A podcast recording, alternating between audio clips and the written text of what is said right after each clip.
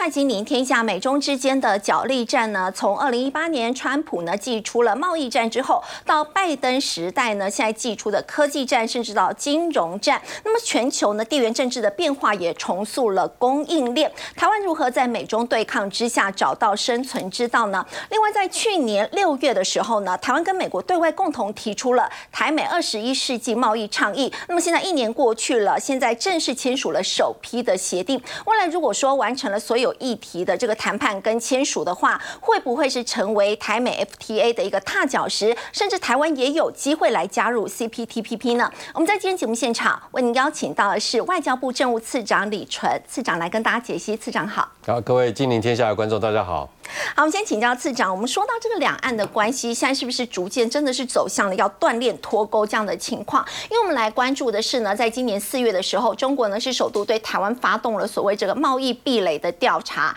在八月的时候呢，大陆的商务部说，现在初步调查的结果呢，说台湾是涉嫌违规的，所以大家就很担心了，未来会不会说真的可能会终止 X 法？那么对台湾产业的冲击会有多大呢？我想展望未来了，姑且不论中国会做采取什么举措了哈。我想，呃，两岸之间并没有所谓这个断链脱钩这个问题，充其量我们大概会呃开始相较于过去会看到更多这种比较紧张的关系。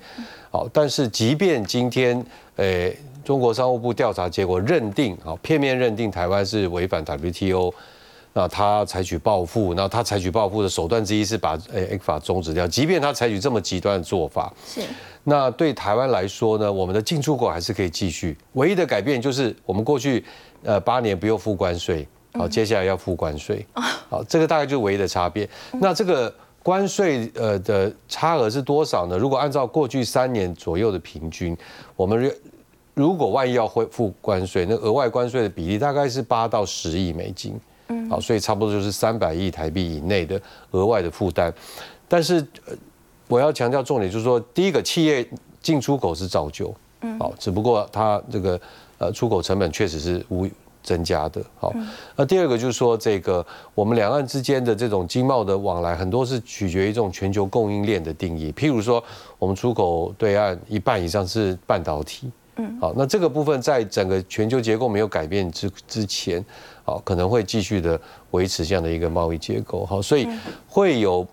相较于我们过去二三十年，可能会有越来越多大家这个感觉上好像有一点紧张的这种情况，但是呢，呃，绝对就算 A 法断掉，也没有这个脱钩跟锻炼的问题。嗯，那如果说中国现在贸易壁垒调查，您觉得它的下一步有可能会是什么？它现在有几个选项，第一个他们自己讲说，他们的选项之一就是要呃用终止 A 法来。呃，报复了哈。我们要知道，就是他，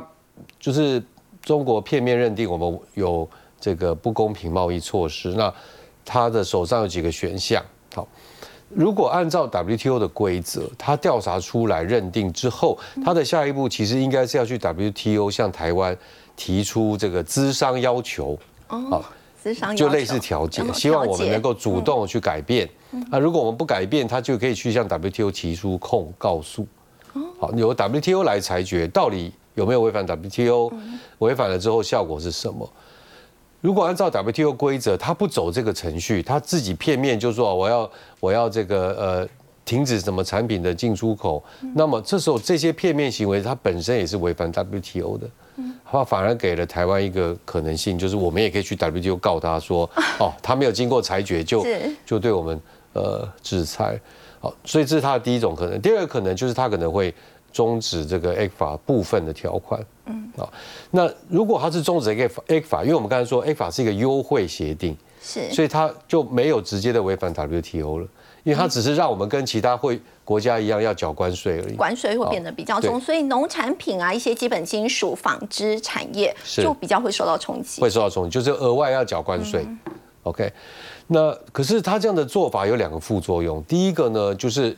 既然出口到对岸的成本跟出口到东南亚差不多，甚至更高，那我可能他可能会反而加速了我们这些台商去移转市场。好，因为我我卖去中国要缴关税了，本来是不要嘛，那所以我优先去。那现在要缴关税了，那可是两岸之间又有这么多其他的风险，那我干脆干脆去开发新的市场。嗯，好。第二个呢，就是 ECFA 它带来这种心理上的影响，可能会加速了两岸之间的这种脱离。我们刚才说，对，两岸没有要脱钩，可是要淡化，这是全世界的趋势，不是台湾的趋势。所以，如果 ECFA 呃一旦被它片面的部分，或是甚至全部终止之后，它会在呃产生一个后果，就是它可能会加速两岸这种脱离的，或者说淡化的这样子速度。这两个副作用对中国来说都未必是很正面的做法。当然，他还有第三个选项，就是他不采取任何措施，但是继续在言语上好给台湾压力，好指责我们，不断的指责我们，或是拿这个出来作为一个政治的这个议题，这些都有可能。那他会怎么选择？说实话，现在真的很难判断。不过，他这个调查本身就是充满政治意涵了。他宣布的当天是这个呃蔡总统出访的那一天，好，那这个然后他调查结束的最后一天呢，就延长之后。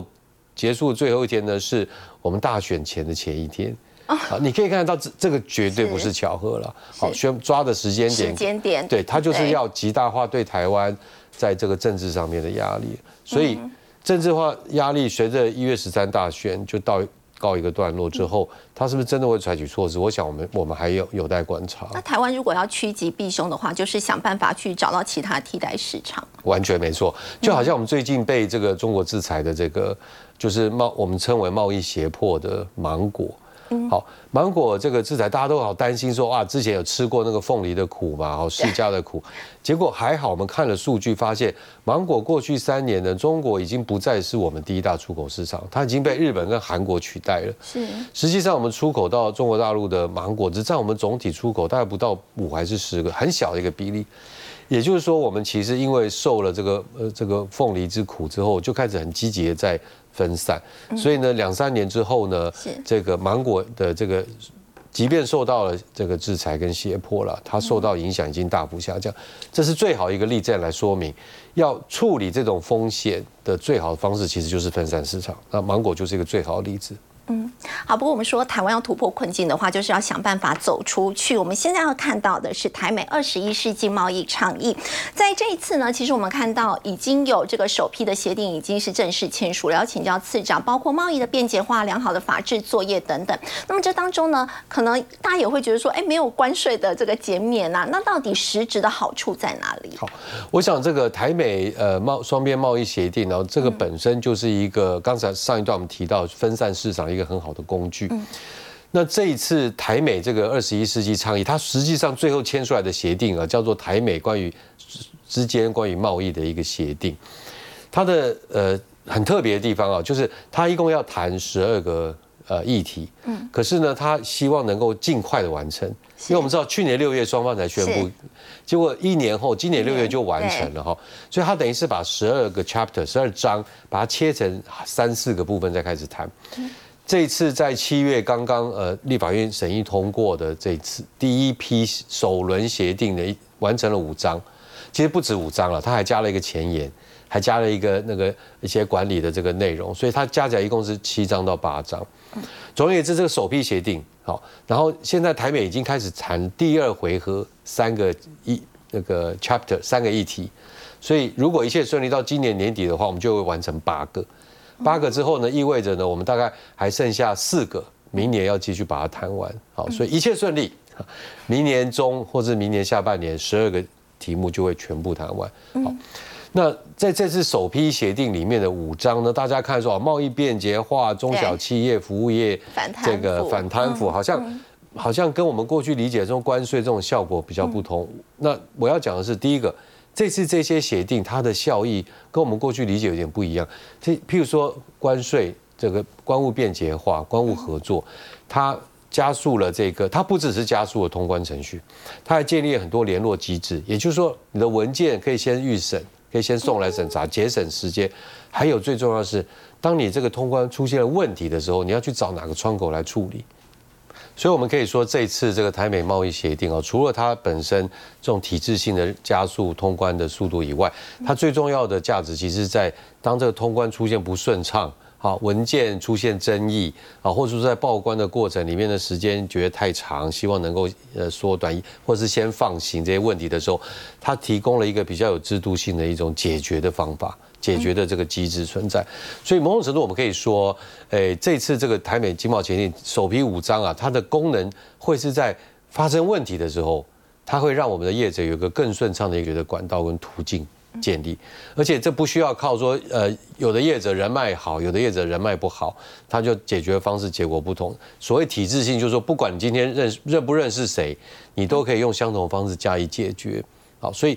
这是呃，这次这次呃，这次的台美协定跟过去我们呃。签的协定哈，它最大的一个不同的地方，当然它陆陆续续就会看，我们会看到更多，嗯，就像传统的这个自由贸易协定的章节了。那最终了哈，我们还是一直在跟美方提说，希望在这样的一个基础之上，我们可以继续把它签完，希望能够成为一个完整的这种包含关税啦、投资开放这种呃自由贸易协定的完整架构了。好，另外行政院政委呢，这个邓正中十一月会到美国旧金山呢去参加 APEC 峰会，那么到时候呢，是不是有机会就可以签署在第二阶段的一个部分？不过在第二阶段呢，包括农业、环保、劳工，那么大家也会觉得说，是不是涉及到深水区？尤其美国本身自己就是农业大国，未来会不会有更多的农产品要进到台湾来？目前台美双方的谈判团队确实规划，希望争取在今年底可以完成这个三项协。呃，议题的谈判，那十一月借着这个呃，邓政委去美国参加峰会，确实是一个蛮好的时间点了。不过我也必须坦诚啊，这个时时间上压力还蛮大的，因为现在已经九月了，这两个多月要谈出来确实有挑战。但是目前呃，朝向的目标是这样规划的。嗯，那这三个议题呢，相较于第一波的这个五个专章，当然相对来说它的专业性又更高了哈。那其中呃，农业这个专章里面，我。呃，我们刚才谈到，它其实没有关税的问题啊，所以没有说，呃，因为关税减免，所以会增加彼此的农产品的这个开放。它可能会聚焦，呃，在譬如说农产品跟食品的这个检验检疫的问题。好，那如果双方的检验检疫的问题能够进一步的调和，好，特别是按照国际的标准来加以调和，那当然有可能会。替双方都增加了农产品市场进入的机会啊，这个机会不是只有出现在美国的农产品进到台湾，台湾的像兰花，像我们的这个呃鱼苗哈，还有像我们的种子，其实我们也希望能够加速能够到美国的这个市场，还有我们的有机的农产品，好，所以如果有这样的一个结果出来，它的效益会是双向的。关键是讲就是。其实我们从过去三年来所建立的一个基本原则呢，就是处理这农产品的检验检疫开放呢，就是八字真言，就是食安优先国际标准。食安优先国际标准。也就是说，如果我们按照国际的标准好来做食安的检测，那么如果进口产品是符合国际标准，也符合我们对食安的要求，那我们当然就是以诶开放为原则的方向来加以推动了哈。那这里面食安优先。国际标准这背后还有一个很重要的含义，就是我们要回归科学精神。也就是说，可不可以开，安不安全，国际标准到底 O 不 OK，其实都是由科学家作为第一线的一个判断。所以确实，好，双方的农产品会增加机会，但是呢，在食安优先、国际标准这样的一个原则之下，我想民众也不用太过于担心这样的一个冲击。我们说台美二十一世纪贸易倡议会不会以后变成是呃这个台美的 FTA 的踏脚石哦？因为我们呃之前您曾经说过嘛，就是已经走了一半了，究竟有没有一个时程表？那么甚至有可能呢，以后也来加入这个 CPTPP 呢？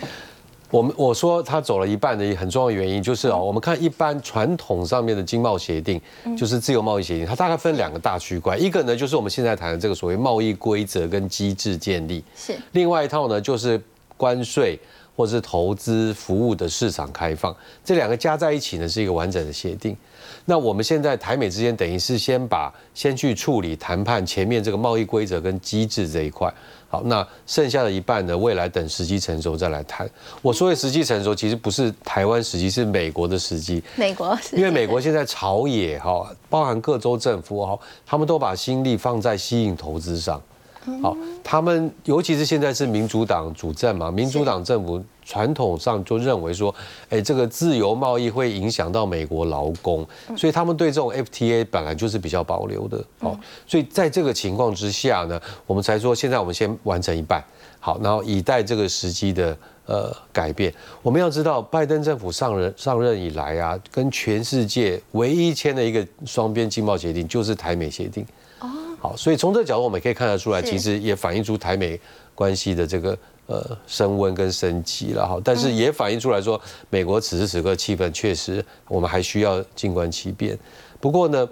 这个即便是谈机制，即便是谈贸易规则建立，对台美之间。对未来台湾加入 CPTP 绝对有正面帮助。其实 CPTPP 对台湾的这个重要性是不是与日俱增？我们看到财政部的统计，今年前七个月对总共 CPP 的成员国的出口额，已经占总出口额的比重呢，现在是升高到了百分之二十三点八，其实是将近四分之一，这比重很高。那目前的成员国当中，当然以后会加上英国，总共就是会变成十二个成员国。那么我们看到整个他们的这个 GDP 合计也占了全球的一成以。上加上英国之后，这些数字大概都要加个三到五个 percent 上去了。好，因为我们都知道英国也是一个蛮重要的贸易国家的。CPTV 的价值不仅仅是个数字，CPTV 的价值会更在于说，我们都知道现在全世界的供应链跟经济结构都在做一个很巨大的改变。而 CPTV 这边相对来说，这些内容国家的这种领导地位，在未来性的这种所谓，譬如说数位贸易，好这种网络的合作，还有这种这个电子通关，这些都相对于其他的协定都具有更多的前瞻性。好，所以它的对任何潜在的呃加入者，包含台湾在内，它的价值呢，就是它会让我们未来可以先加入一个区一个区块，这个区块是比较能够反映出。未来十年甚至二十年全球贸易的需要的，但是次长，台湾现在要加入的话，你觉得最大的困难点是在哪里？在最大困难点就是在于说，对岸的准备程度受到很多人的国家的质质疑，就是很多国家其实不同意，呃，所谓 China is ready 啊，就是中国准备好了。那因为在这个中国没有准备好的情况下面呢，那它短时间内要加入的空间可能会受到很大的限制。好，举例来说，它跟澳洲的贸易纠纷没有完全解决，所以澳洲应该是他们就说不会批准。那它跟这个这它跟这个日本最近又有新的贸易纠纷，就它禁止了日本所有的鱼产品。嗯，好，因为这个呃福岛这个事情，好，全世界都没有人禁，就是中国把它禁了。好，那它跟加拿大其实也有贸易纠纷存在，所以。这个这几个重要国家，最近英国又传出说有这个中国间谍，所以其实真的蛮困难。那好，中国加入不了呢，我想出就会出现一个很可能情境，就是他会把台湾也拖住，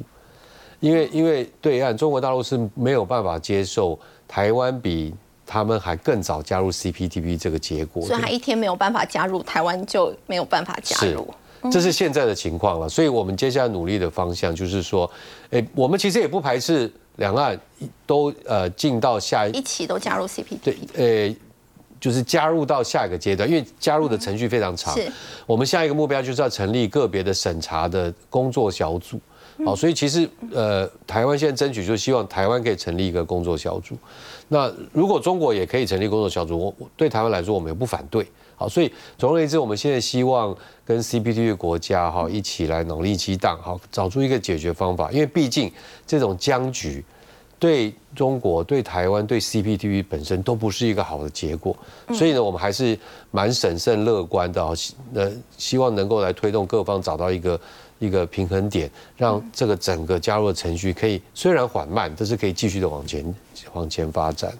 再请教次长，台湾目前是世界上这个最先进晶片的不可或缺的这个来源。那美国也一直希望台湾相关的产业可以到美国去投资、去设厂。不过台湾也一直不断的提到，就是台美之间缺乏的就是一个租税协定，是最主要的一个障碍。所以美美国国会他们认为说，呃，我们现在觉得应该要尽快解决的是不是双重课税这个部分的问题？完全没错，这个协定的全名叫做避免双重课税协定。嗯，意思就是说，简单来说，我们想象，呃，我们。的台湾企业，譬如说台积电或其他的台湾企业去美国投资，他在美国要缴一次盈利事业所得税。嗯，那他在因为他是台湾的上市公司，所以他在台湾的这个呃公司又要再缴一次盈利事业所得税，这个叫做双重课税。双重课税是，所以签这个协定的目的就是要避免双重课税，不止公司人也一样。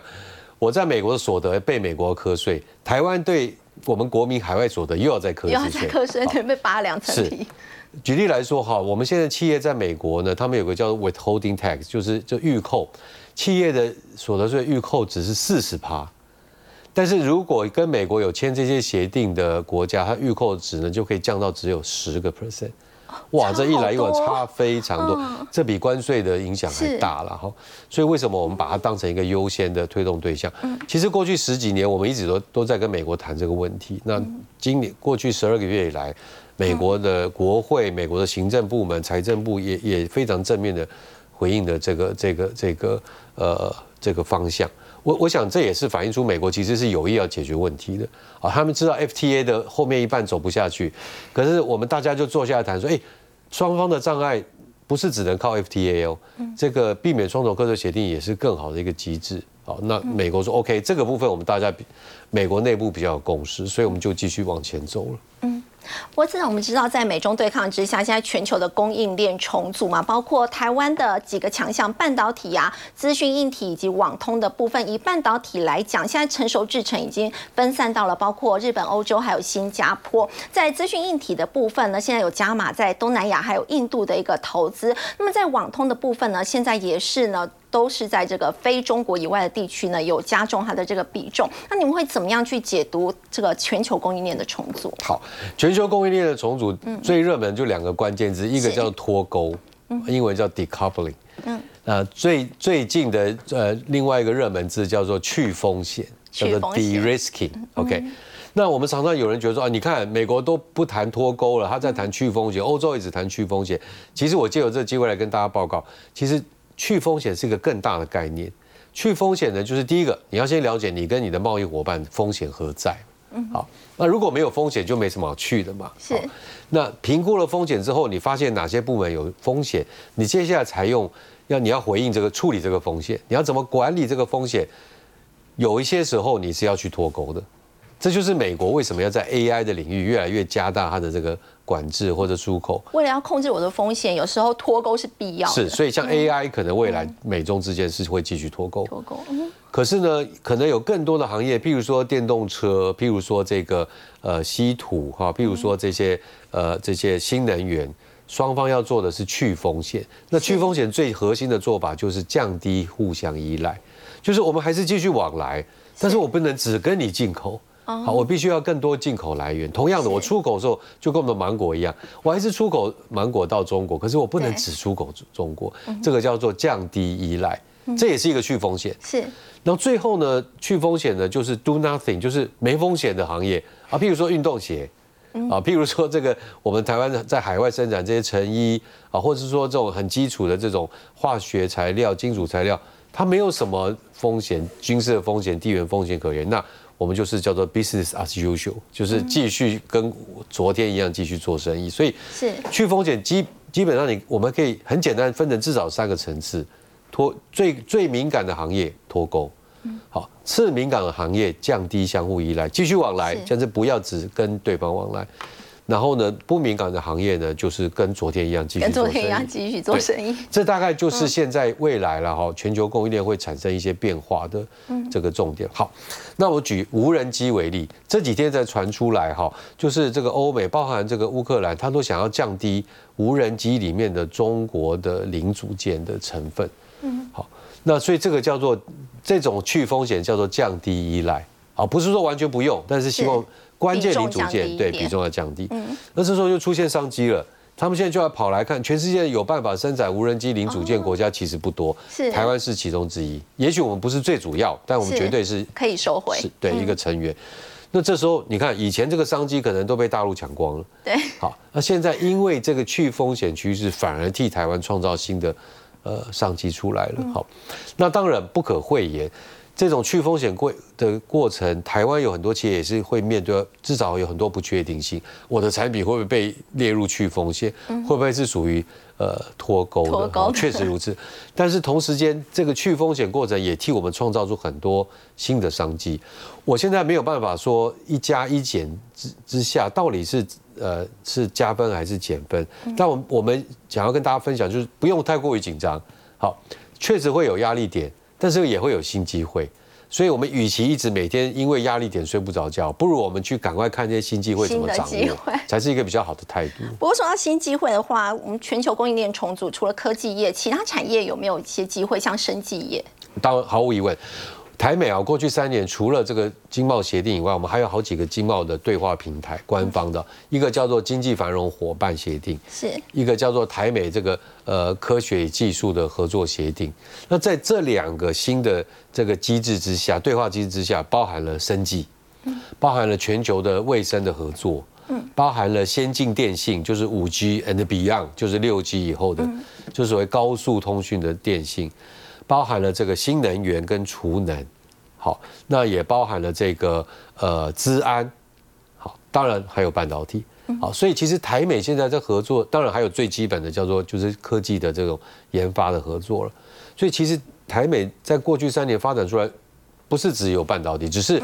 因为半导体太热门了，所以我标题好像只讲到半导体。其实我们刚才讲从生技到治安到。到这五 G 到储能、新能源，都是在台北现在合作的清单上面的。嗯好，不过我们还是回到美中关系，大家都觉得。两国之间剑拔弩张，但是比较奇怪的是，其实我们看到从今年的六月开始，包括美国国务卿布林肯，那么接下来美国的财长耶伦，美国汽油特使凯瑞，那么一直到八月的时候，美国商务部长雷蒙多都是相继去访中，但在同一个时间，我们看到呢，其实相关的制裁也都还在持续进行。那次长会怎么看呢？美中关系接下来会持续在脱钩吗？还是说双方之间接下来可能会有更多的对话？我想美中之间，整个大趋势是会继续朝向去风险这个方向。那我们刚刚谈过，去风险之下，确实会有很少的，但是关键的这个产业就部门会开始进行脱钩。嗯，好像好像先进半导体跟 AI 是大部分的部门是降低依赖，嗯这个趋势不完全不会改变。好，我我还是要强调，即便去风险的话，还是有一大块的产品是没有什么风去风险问题的，继续是就是跟昨天一样继续往来。这个大方向，呃，不管接下来美国政府是谁，看起来都不会改变，未来十年可能都会维持这样的一个路径发展。好，那在此这个大趋势之下，美国最近一直在寻求跟中国重新恢复对话，其实他一直他用了一个字叫做护栏。也就是说，我们双方要开始越来越激烈竞争了。好，那在这个竞争之下，我们要我们要讲讲沟通好规则是什么？我不希望你误判我的意思，我也不想误判你的意思，因为他们现在最怕是因为意外而导致的冲突。好，如果这个冲突是刻意的，那就算了。可是美国已经讲了，我没有刻意的想要跟你中国冲突，我我要跟你竞争，我要跟你对抗，但是我没有跟你冲突。是好。那当然了，哈，那中国就讲说，这个冲突跟竞争有时候是一体的两面。但是不管怎么样，美国现在是要管理意外的冲突，好，就是因为互相猜不了解，或是欠缺对话，所以导致说误判，误判之后就会去解读对方的错误，解读对方的这个意涵，然后就做出不不对的这个回应方式。所以美国现在在建立这种沟通管道来避免意外。这其实英文就有一句话，就是 “You talk to your friend”。You talk to your enemy more，就是你跟朋友要聊天，你跟你的敌人更要讲更多的话。其实意思就是在这里，但是他完全没有要改，不没没有任何迹象看到要改变这种长期对抗竞争的这样的一个路径。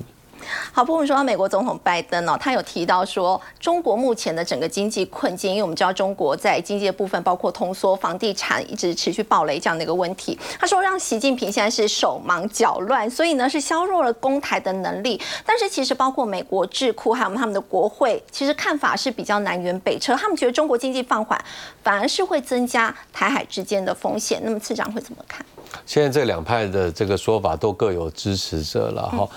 呃，其实我们要把时间拉长一点，就是中国现在这个经济困境到底是一个短期问题，还是一个长期的问题？那现在在这个经济界比较呃有共识的看法，就是说中国这看起来可能会是一个，我所谓短期可能是两年三年的问题。好，中国有非常多结构性的经济隐忧。但是此时此刻，这些结构，譬如说它的这个呃这个公司的治理的问题，然后这个国家介入经济的活动，好抑制的投资这些长期问题，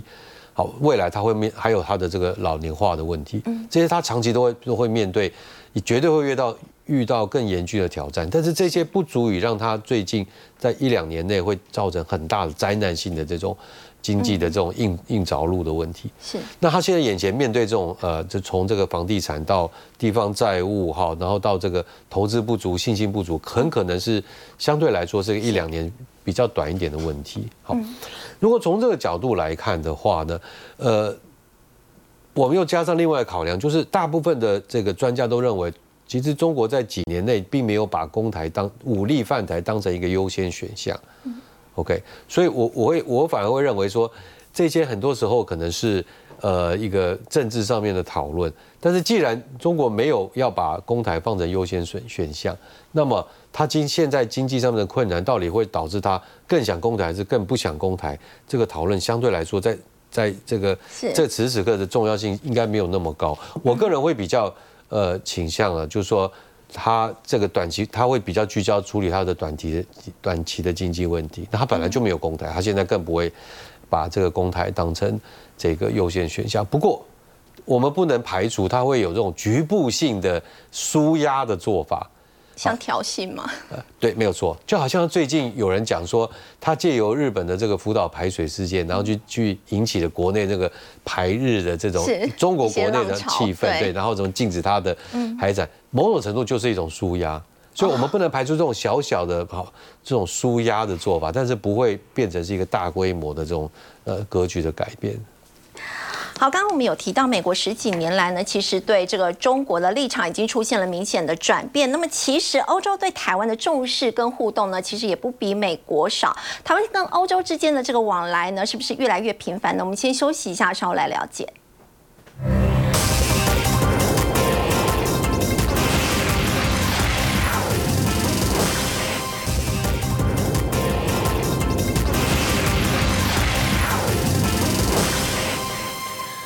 提到台美之间的这个经贸关系呢，已经有重大的进展跟突破。那么跟欧洲之间是不是也是如此呢？我们看到，其实台湾在欧盟的投资呢，现在是出现了比较大幅度的一个成长。在过去五年，台湾人在欧盟投资呢是四十五亿美元，其实占整个累计的金额是百分之四十六。那么欧盟是台湾外商直接投资最大的一个来源。要请教次长，台湾跟欧洲之间现在的往来跟过去如果相比的话，是有大幅度的一个进展吗？没有错。即便从外交的领域了，我们都看到这几年台欧盟之间的台湾跟欧洲国家的这个互动是明显的升温的哈。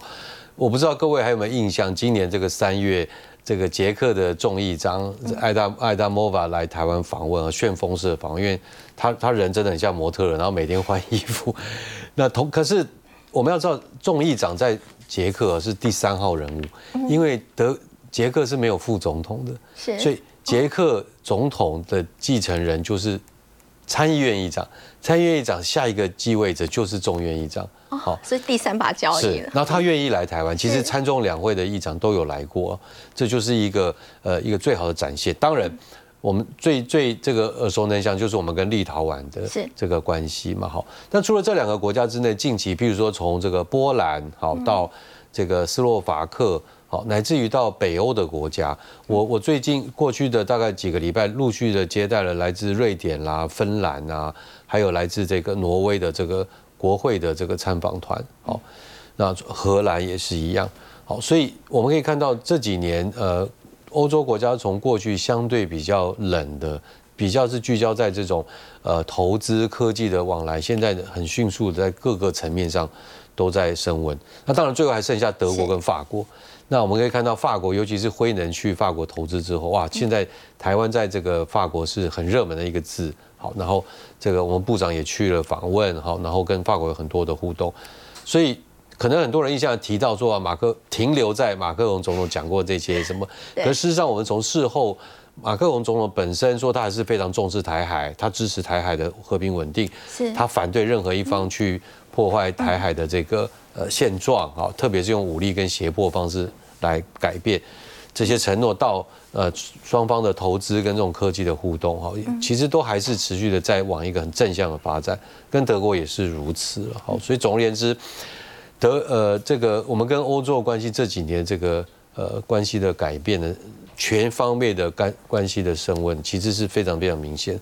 那个那个我们吴钊燮部长也才刚刚去了这个。欧洲访问嘛，然后也在德、在捷克、在波兰都有很多这个非常受欢迎的行程呢，就都是一些展很好的展现。不过我们说到在欧洲，大家非常关注的就是台湾的护国神山台积电要到德国去设厂。那么台积电在八月宣布呢，他们跟这个博士英飞凌跟恩智浦要共同投资位在德国德勒斯登的欧洲半导体公司。其实这也是台积电呢在整个欧洲建设的第一座的一个工厂。那么未来如果说台积电到德国去设厂的话，台湾跟欧洲之间的距离会更近。我相信绝对是这样的，因为我们要知道台积电。大家都知道，呃，我们这节目最最常谈半导体供应链生态圈，它绝对不是一个呃一个几座工厂、几座办公室大楼就结束了，它其实是一个非常宽广的一个供应链的概念。那我们知道，目前台积电宣布的这个在德国这个 Dresden 这个地方投资，它距离捷克的首都布拉格大概不到两百公里，它其实呢就是会直接连到中东欧的半导体的。这个生态圈是。那过去两年，我们其实一直在跟从立陶宛一路到捷克、波兰，都在从事着很多这个半导体的人才培训的计划啊，还有能量建构的建构的计划。所以，随着台积电这次的这个设厂，未来能够带动的，一一看起来是会从中东欧以及德国形成一个欧洲以台商为主，然后跟台湾关系友好的欧洲国家的一个生态圈的建立。好，所以我想从这个角度来看，所以为这是为什么很多人说台积电海外投资是一个台湾国力的延伸，因为其实在这个过程里面，这些生态圈都会跟台湾的母厂或者跟我们很多的供应商都会建立出过去没有的这个供应关系。好，所以这个它不但支持这些个别企业的成长，它其实对呃台湾跟欧欧洲国家的关系来说也是非常正面的一个发展。好，不过说台积电到国外去设厂，大家觉得日本的部分进度是比较顺利，但是在美国的话，因为跟工会之间有一些问题，甚至量产的时间点都往后延了一年的时间。那么未来在德国也有可能会面临这样的一个问题吗？人力依旧是最大的一个挑战嘛？我听一些欧洲的专家分析给我听，他们认为，当然在欧欧洲对劳工的保护要求、各种合约的谈判，呃，还还是这个非常的繁琐。好，但是呢，他们因为特别是德国跟中东欧，他们保持了相当比例的一个制造业，所以从一个人力素质跟对制造活动的熟悉程度来说，他们认为这个台积电以及生态圈在这个欧洲落脚碰到问题的这个困难度应该会比美国来的低一点。好。那但是重点，我觉得是这样，就是既然我们决定要布局全球了，我们就不能用台湾的标准来来衡量各国的情况。好，简单说，在美国要有美国的时间，在欧洲要用欧洲的时间，好，在日本要欧日本时间来做衡量。他们可能跟都都跟台湾不大一样，好，有各自的一些特别的特色跟这个状况。好，所以我想我们就是要入境随俗，然后发挥我们过去这种有效率的方式，来重新建立一个新的。文化背景不同的团队。好，我们先休息一下，稍后来关注的是，在这一次 G 团体峰会结束之后呢，美国总统拜登呢是立刻出访越南。那么现在美国呢跟越南之间的关系越来越紧密，对台湾呢也是比较能够受惠的吗？我们先休息一下，稍后来了解。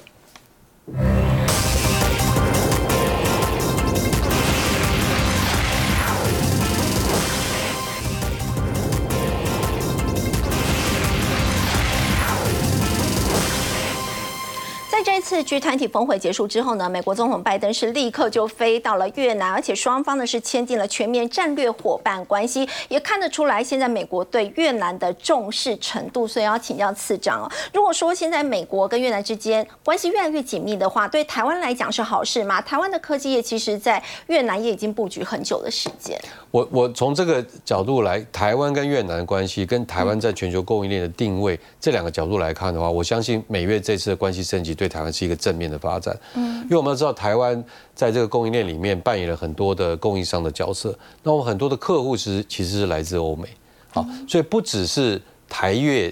之间的关系好对我们有意义，其实我们的客户的国家母国跟越南的关系改善，其实对我们来说也是一个正面意义，好，所以从这个角度看，既然我们有很大一个区块的客户是来自美国，而美国的政府跟越南政府的关系更升级。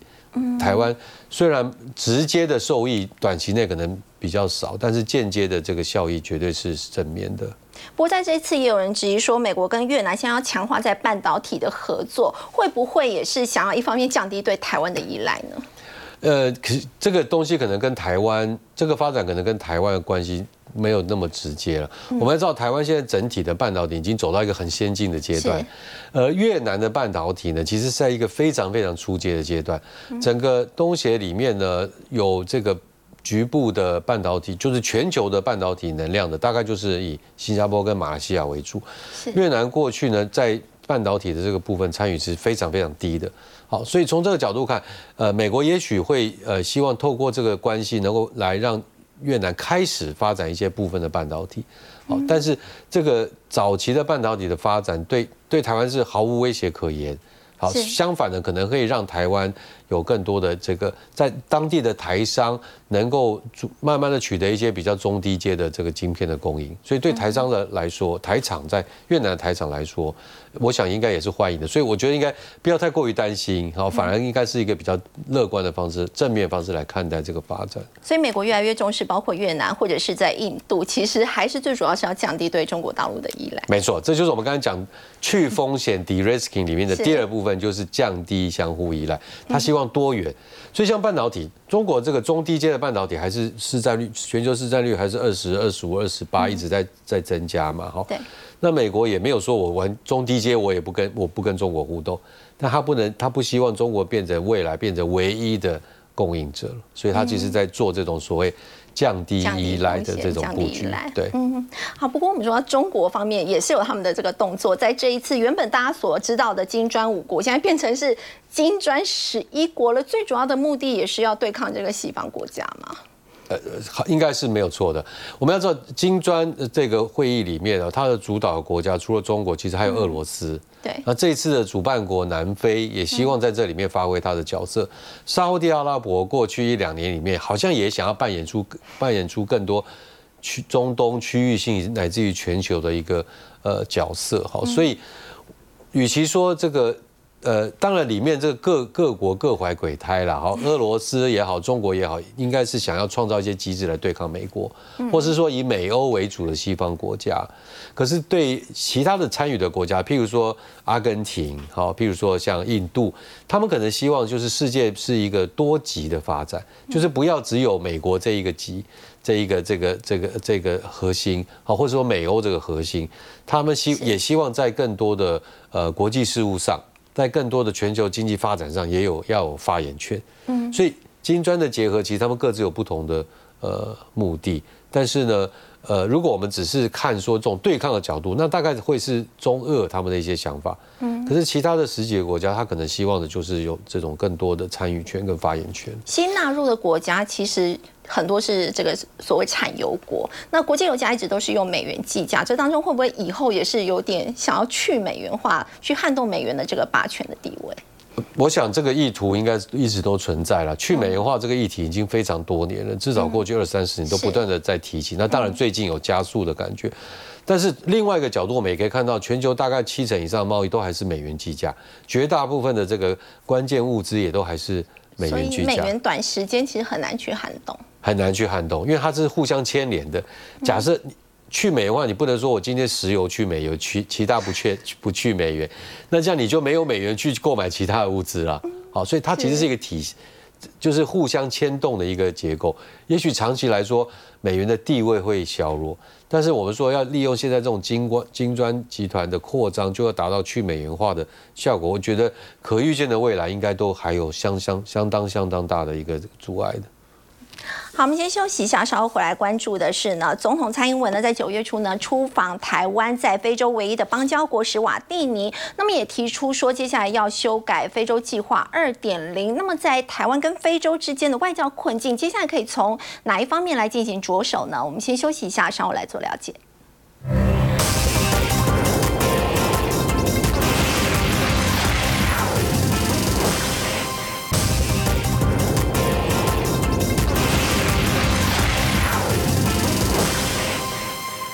蔡英文呢，在九月初的时候访问台湾在非洲的友邦史瓦蒂尼。那么当时呢，他在当地巧宴上的时候，有特别提到，接下来会修改非洲计划二点零。其实我们也知道呢，台湾跟非洲之间呢，政府跟民间所签订的这个协定或者是备忘录呢，在过去五年已经达到了有六十二项，而且跟非洲各国的贸易总额从二零一八到二零二二年成长率呢，就将近有百分之七十。不过另一方面，台湾跟贸易。台湾跟非洲的贸易总值哦，根据这个经济部国贸局的这个数据说，在今年前半年年增率是百分之负的三十五点七。要请教次长，台湾现在跟非洲是有面临的这个外交困境吗？那么接下来应该从哪一方面去做着手呢？台湾跟非洲的这个外交上面，确实在这几年相对于其他的地方是比较不顺畅。但是我们要呃知道，就是我们在非洲目前有四个代表处，一个大使馆。是。那其中两个代表处，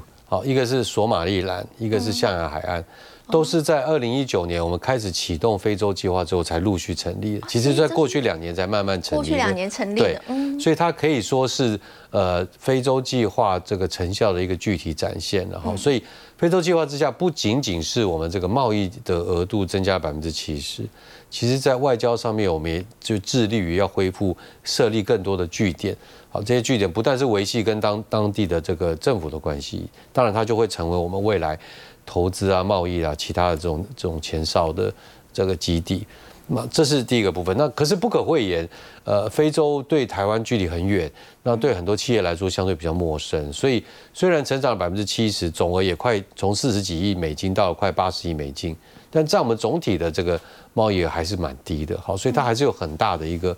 改善空间的，这就是为什么呃蔡总统希望我们做第第一期的这个非洲计划完成之后，要继续进行第二期非洲计划一个很重要的一个背景。那第二个是台湾有很多，台湾大概没有办法跟中国跟美国去竞争什么大型的基础建设，是台湾有很多的软实力在当地非常有有需要。第一个就是医疗哦，我这次陪蔡总统去斯瓦蒂尼去参观那个史金医院，就是他们在首都最大的一个医院。五年前蔡总统去的时候是一块平地。那个之前是一个英国留下来的房子，都上百年的医院，就非常的非常的老旧。我们五年后，我们台湾的世熙工程帮他设计，然后盖，然后我们的北医团队派了七八个团队一直在那边维持。是好，大概是国他们内部唯一可以，譬如说进行开脑手术的医疗团队。这些都是所谓软实力，除了医院的设计，然后工位的建设，我们有很多这些北医团队不止看病，他们还进行工位教育，嗯，好，防治艾滋病啊这些问题。还有一个就是里面开始用比较多台湾的医疗器材，好，那这只是史瓦蒂尼而已。所以像从这个角度，你可以看到台湾在医疗上面。在在这个呃工位，在新能源哈，乃至于在这种妇女的发展上面，有很多这种软实力，说不定还可以更接近当地的人民。好，所以我想我们不要妄自菲薄。那所以我们不能盖大水坝，盖很长的铁路，但是我们从医疗、从教育，对当地的这个改善，对。我们台改善台湾跟当地的关系来说，其实它的效果不一定会低于这种大建设或是大的基础基础发展。接下来修改这个非洲计划二点零的话，就是要从这个细项去做着手吗？呃，没有错，就是说我们既有的基础要继续的巩固，还有扩大。好，那第二个就是说，我们当然希望在经贸的方方面可以继续的呃成长。我们我们。呃，第一个呃，四年成长了大概百分之七十，嗯，那我们当然希望维持接下来四年要要要更更上一层楼，好，以这个呃现在的这个八十亿、七十八亿美金为。基础，那同时间我们还是要展现台湾是一个良善的力量这样的一个本质啊，所以我们在我们刚才讲的这种软实力的方面，特别是改善医疗。医疗的部分，然后改善这个他们妇女就是弱势族群的经济的条件，还有他的这个教育，好，还有他的这个能源，这些就是台湾或者是资讯的建设，还有治安这些台湾的强项。而且更接近当地老百姓的这些项目，我们要要继续的投入。其实现在美国跟